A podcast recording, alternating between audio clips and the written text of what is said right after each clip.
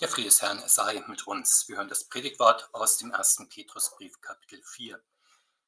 Der Apostel schreibt, vor allen Dingen habt untereinander beständige Liebe, denn die Liebe deckt auch der Sündenmenge. Seid gastfrei untereinander ohne Murren.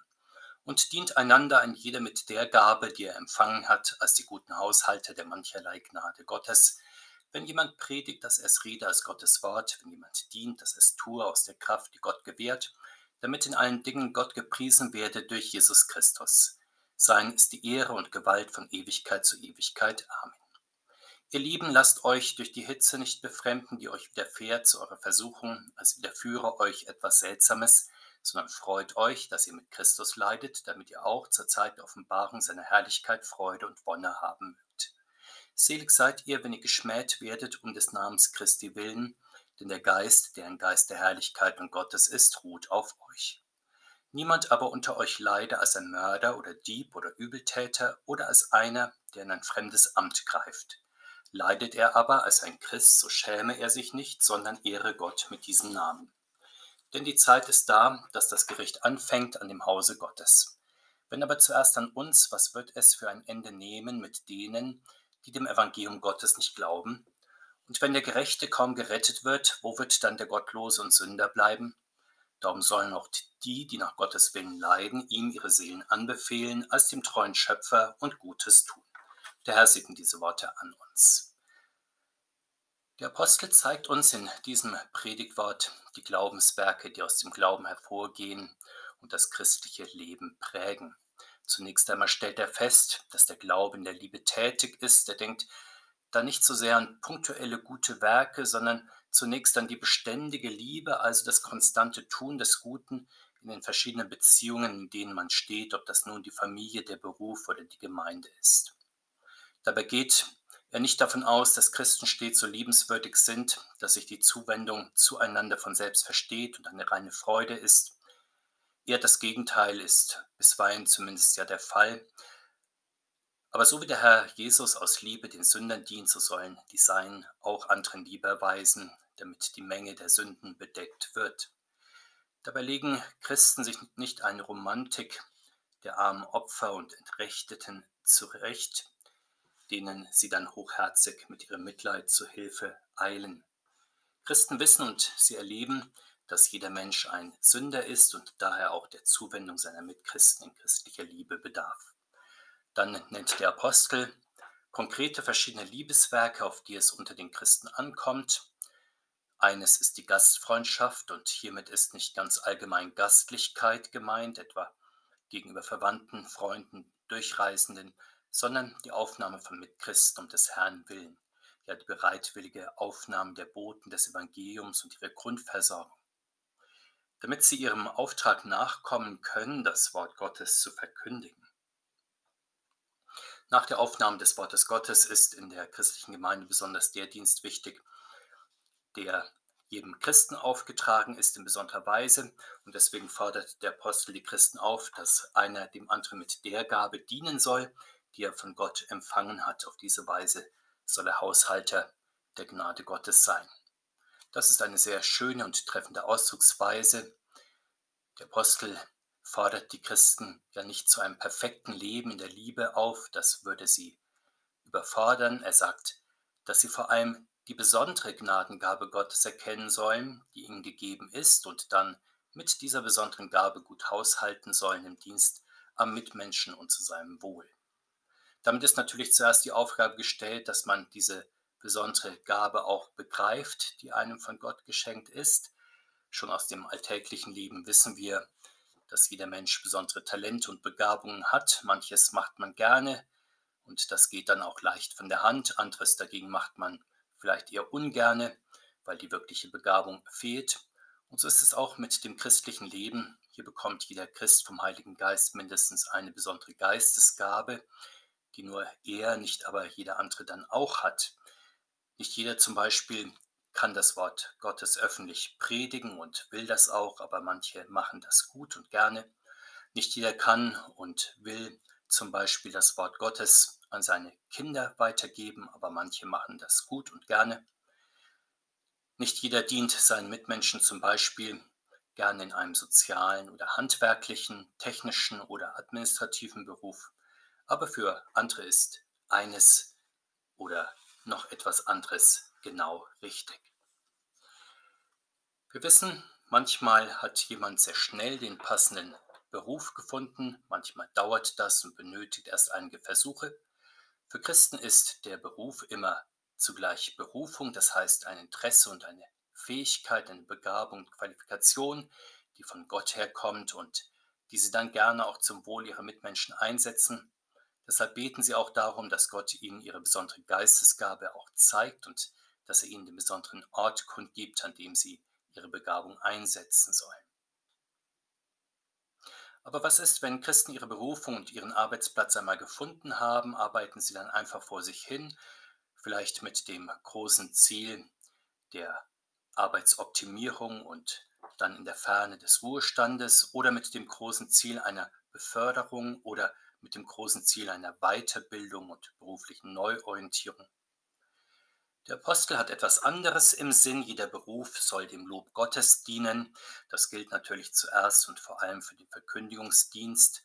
Hier sollen die Verkündiger nicht in erster Linie sich selbst in den Vordergrund stellen, etwa ihre Klugheit und Redebegabung oder andere menschliche Weisheit, sondern sie sollen sich bescheiden unter das Wort Gottes stellen und dieses verkündigen. Ähnliches gilt dann für jeden anderen Beruf und Dienst.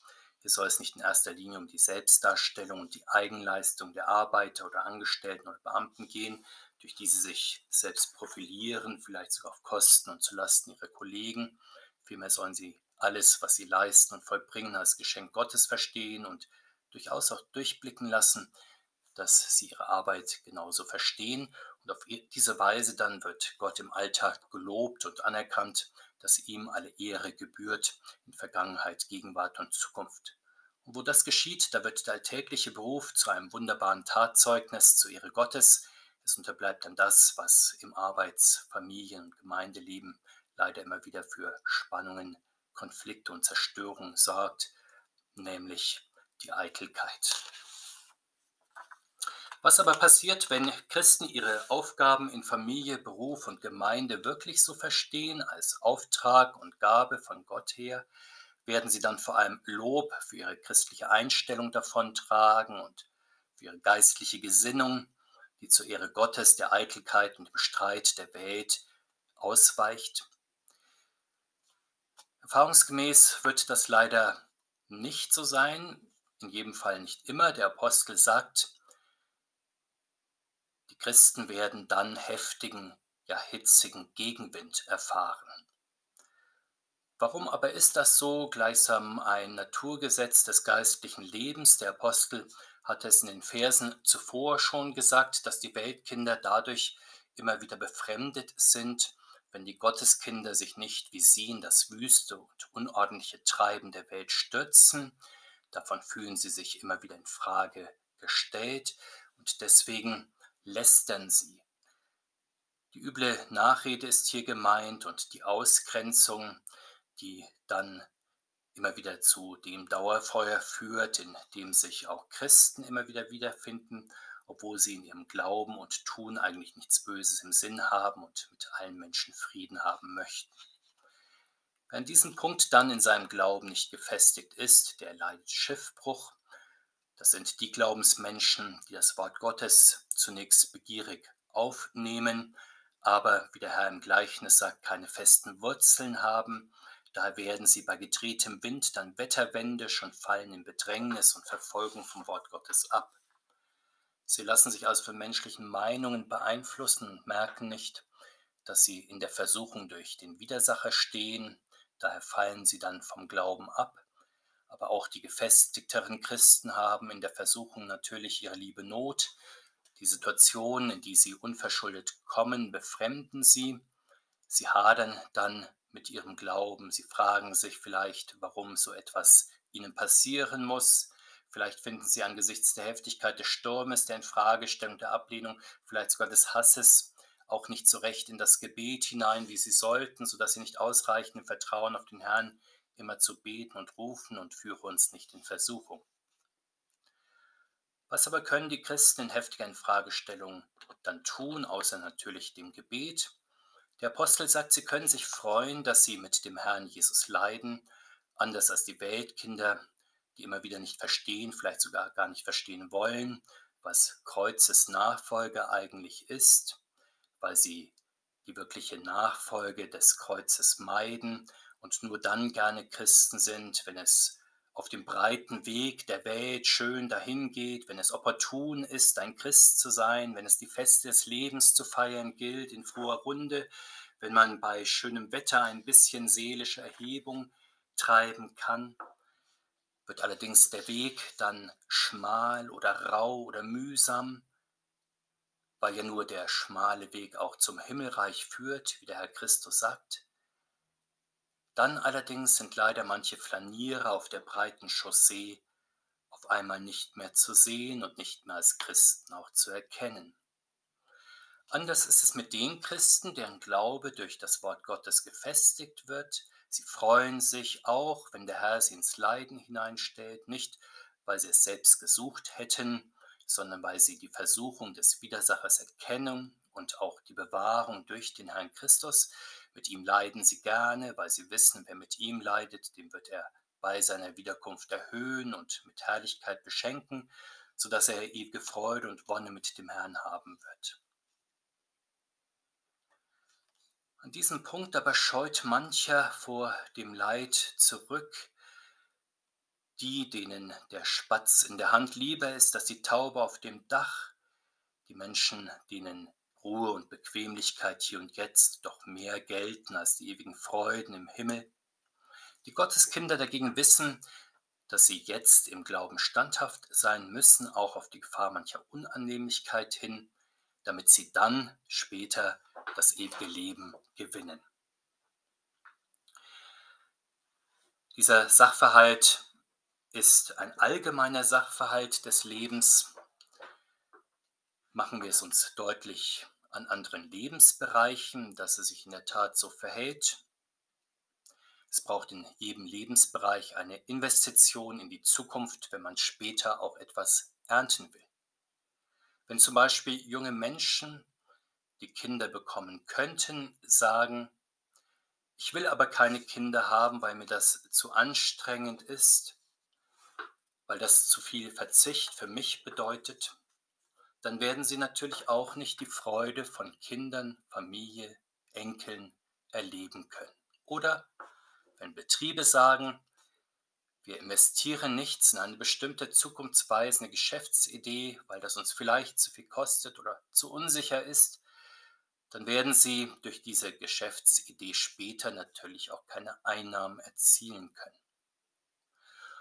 Wenn also nun Christen sagen, wir wollen es nicht wie Abraham und alle Vorbilder des Glaubens auf die Verheißung des ewigen Lebens hinwagen, weil das uns vielleicht zu ungewiss ist oder wir uns dann zu viele Gegenreden von Zweiflern anhören müssen, dann wird man natürlich auch nicht mit den Frommen aller Zeiten den Segen dieser Verheißung erfahren können. Umgekehrt, und darin liegt ja die Verheißung, der Apostel sagt, selig sind, die Schmähung und Lästerung erfahren, wenn sie am Wort Gottes festhalten. Selig sind die Christen, die gerne in den Artikeln des Glaubens und auch des Lebens Christen sein wollen, die sich nach dem großen himmlischen Ziel ausstrecken. Was ist eigentlich mit Schmähung und Lästerung gemeint, wie der Apostel hier sagt?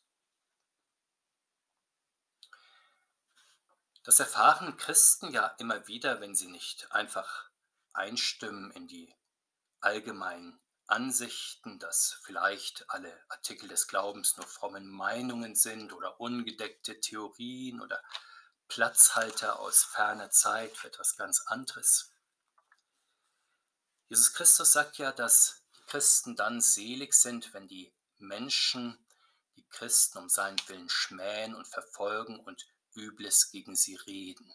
Noch einmal, was ist mit Schmähen und übles Reden eigentlich genau gemeint? Natürlich ist damit gemeint, wenn etwas gesagt wird, was nicht der Wahrheit entspricht. Das gilt, wie das achte Gebot klar macht, für das ganz gewöhnliche falsche Zeugnis in den verschiedenen Lebensbereichen, die man steht und dann natürlich auch für Falschbehauptungen in geistlichen Dingen.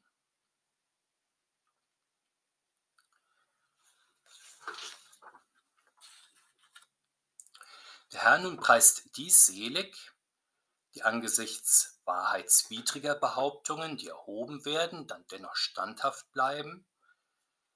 Sehr nüchtern betrachtet könnte man natürlich meinen, dass die Seligpreisung der Christusnachfolger im Blick auf die Ewigkeit in der Tat ein sehr ferner Trost ist, der dann im Hier und im Jetzt nicht wirklich viel hilft.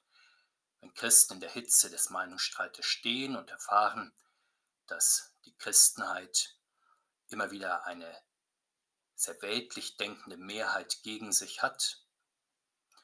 Der Apostel allerdings tröstet mit einem weiteren Grund, der doch sehr gewichtig ist, wenn er sagt, dass der Geist des Herrn bei denen ist und auf denen ruht, die standhaft im Glauben sind, auch im Widerstreit.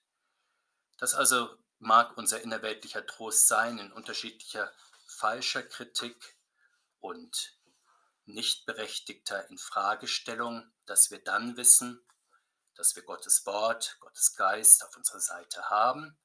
Das ist ja kein Geist der Traurigkeit oder des Mangels oder des Schmerzes, sondern ein Geist der Herrlichkeit. So sehen wir es natürlich beim Herrn Jesus am Kreuz, der auch in schwerem Leid im Geist nicht unterliegt, sondern bis zuletzt beruft und bekehrt, betet, sich dann in die Hände des Vaters und in die Geborgenheit der himmlischen Herrlichkeit hinein befiehlt. Ähnlich ist es ja auch beim Diakon Stephanus in seiner Not, er predigt auch in großer Infragestellung angesichts des Hasses vieler Gegner, dennoch in der Glut und Fülle des Heiligen Geistes, um dann den Himmel offen und den Herrn Christus auf seinem himmlischen Thron zu sehen. Er betet sogar am Ende noch zu Gott für sich und seine Feinde. Und so machen es die frommen Christen an jedem Ort, auch heute. Sie segnen, die sie verfluchen, sie bitten für die, die sie beleidigen. Nun könnte man noch überlegen und fragen, ist damit den Christen sozusagen für alle Fälle, für alle Zweifelsfälle und Streitigkeiten sozusagen ein Blankoscheck erteilt, dass sie sich sozusagen auch alles ungestraft und ungerügt erlauben können, etwa weil sie es in guter Absicht tun und diese gute Absicht für sich in Anspruch nehmen und weil sie vielleicht meinen, dass ihnen deswegen für alle Fälle Immunität zusteht. Nein, das ist natürlich nicht der Fall. Der Apostel beschäftigt sich auch damit, welche Fälle nicht als Leiden um Christi willen durchgehen können das sind, so könnten wir zusammenfassen, die offenkundigen Verstöße gegen die Gebote und damit zum Teil auch gegen das bürgerliche Gesetz, soweit diese Fälle dort auch geregelt sind. Ausdrücklich nennt der Apostel hier Mord, Diebstahl, grobe Fehltritte. Wir mögen hier etwa an sexuelle Ausschweifungen denken, sowie Amtsmissbrauch oder Amtsüberschreitung. Hier geht es also vor allem um die Lebensführung der Christen. Sie können sich bei groben Delikten nicht einfach auf ihr Christsein berufen, etwa auf ihre eigentlich allerbesten Absichten, ihre christliche Freiheit oder anderes mehr, sondern sie müssen akzeptieren, dass sie bei offenkundigen Gesetzesübertretungen das Gesetz gegen sich haben. Das gilt natürlich und ganz klar bei Mord, Diebstahl, Ehebruch oder anderen Missbrauchsfällen mehr aber dann auch für den Fall des Amtsmissbrauchs. An was genau mag der Apostel beim letzten Fall denken? Etwa daran, dass Christen sich in den Beruf und die Angelegenheiten anderer Leute unzulässig einmischen, etwa dass sie ihnen unberufen, Vorschrift, unberufen Vorschriften machen für ihr Leben in Familie, Beruf, Gemeinde und in der Gesellschaft insgesamt. Hier muss ja die Eigenverantwortlichkeit des Einzelnen gelten, deswegen gilt das Verbot zu richten, damit man nicht selbst gerichtet wird. Das schließt aber nicht aus, dass man christliche Geschwister ermahnt, wenn sie sich an einem versündigt haben, diesen Liebesdienst ist man ihnen schuldig. Etwas Komplexer ist der Fall natürlich bei den Verkündigern. Sie sollen der Gemeinde ja aus dem Wort Gottes Wegweisung geben zur Gestaltung ihres Lebens in Familie, Beruf, Gesellschaft und christlicher Gemeinde. Sie sollen sehr wohl das predigen, was das Wort Gottes zum Leben in den verschiedenen Lebensbereichen dieser Welt sagt. Auch in der Form, dass sie bei Gebotsverstößen die Gemeinde ermahnen, so wie die Apostel es immer und immer wieder tun. Aber natürlich ohne sich einzumischen in die letzte Verantwortung des Einzelnen. Es muss klar sein, dass jeder Christ dann selbst Rechenschaft vor dem Richterstuhl des Herrn wird ablegen müssen und nicht vor dem Verkündiger oder anderen Menschen.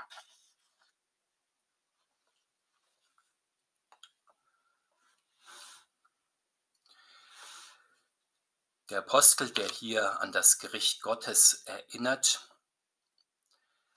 spricht einen Glaubensartikel an, der auch in unserer Zeit immer wieder auf Widerspruch trifft, nicht nur bei denen, die ihn rundweg bestreiten, sondern auch bei denen, die seine Bedeutung für Glauben und Leben der Christen nicht ganz so groß einstufen mögen. Diese Menschen sagen vielleicht, was kümmert mich das letzte Gericht Gottes, wenn ich in meinem Leben mit verschiedenen gegenwärtigen Gerichtssituationen zu kämpfen haben, habe, vielleicht in Form von Konflikten in Familie und Beruf oder als Gericht der öffentlichen Meinung. Da bin ich heilfroh, wenn wenigstens in der Predigt nicht vom Gericht gesprochen wird. Mag dann am Ende auch kommen, was will.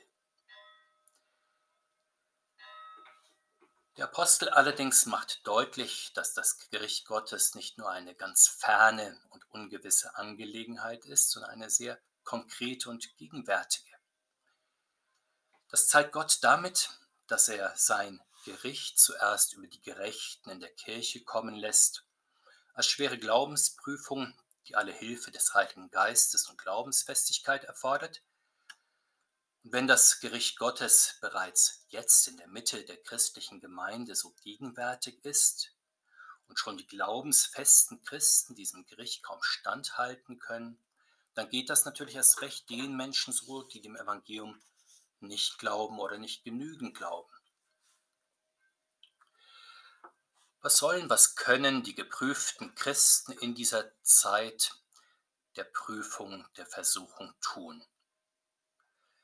sicher nicht schwach oder gar panisch werden. Der Apostel sagt, sie sollen ihre Seelen dem treuen Gott anbefehlen und sich in seinem Schutz geborgen wissen. So tut es schon der Psalmbeter, der in seiner Not sich von Gott gehalten weiß und sagt, Wer unter dem Schirm des Höchsten sitzt und im Schatten des Allmächtigen bleibet, der spricht zu dem Herrn meine Zuversicht und meine Burg, mein Gott, auf den ich hoffe vom treuen Gott solchermaßen gehalten und gestärkt, sollen die geprüften Christen sich dann einfach ihren Aufgaben zuwenden und Gutes tun. Also das Nötige und das Mögliche im Hier und Jetzt, solange der Herr dazu Kraft und Zeit gibt. Jesus Christus bewahre uns in seinem Frieden. Amen.